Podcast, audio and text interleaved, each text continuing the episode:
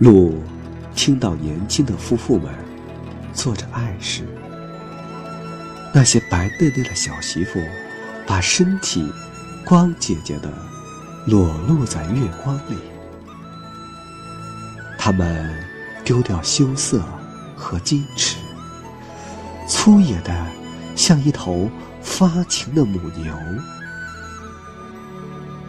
他们只有在月光下才这样放纵自己。白天，他们娴静的像另一个人。月光能让人看见事物的另一面。月光真是个好东西。眼看着立冬了。农人们没有了农活，很少再到地里去。咸菜疙瘩在陶罐里窝着，农人们守着这只黑釉的陶罐。外面的风雪再大，照样每天把鼾声打得震天响。天黑得早。灯光哆嗦着，火盆里散发着地瓜秧子的味道。屋外是一阵接一阵的风，风是从村外经小路直灌向村庄的。村庄现在就像一个口袋，被风。灌得鼓鼓囊囊的。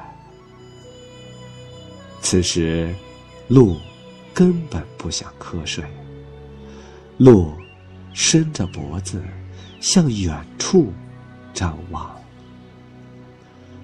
风搬来云朵，压在村庄上空。云朵筛下雪花，一片雪砸下来，鹿。就颤抖一下，鹿抖着身子，直到雪厚厚的盖在他身上，他再也抖不动了。在这风雪的夜晚，一些事物正从野外赶往村庄。比如，一群田鼠，可能是储存的粮食吃完了，饥饿的他们，又蹑手蹑脚赶往村庄，一头扎进长院的麦垛里。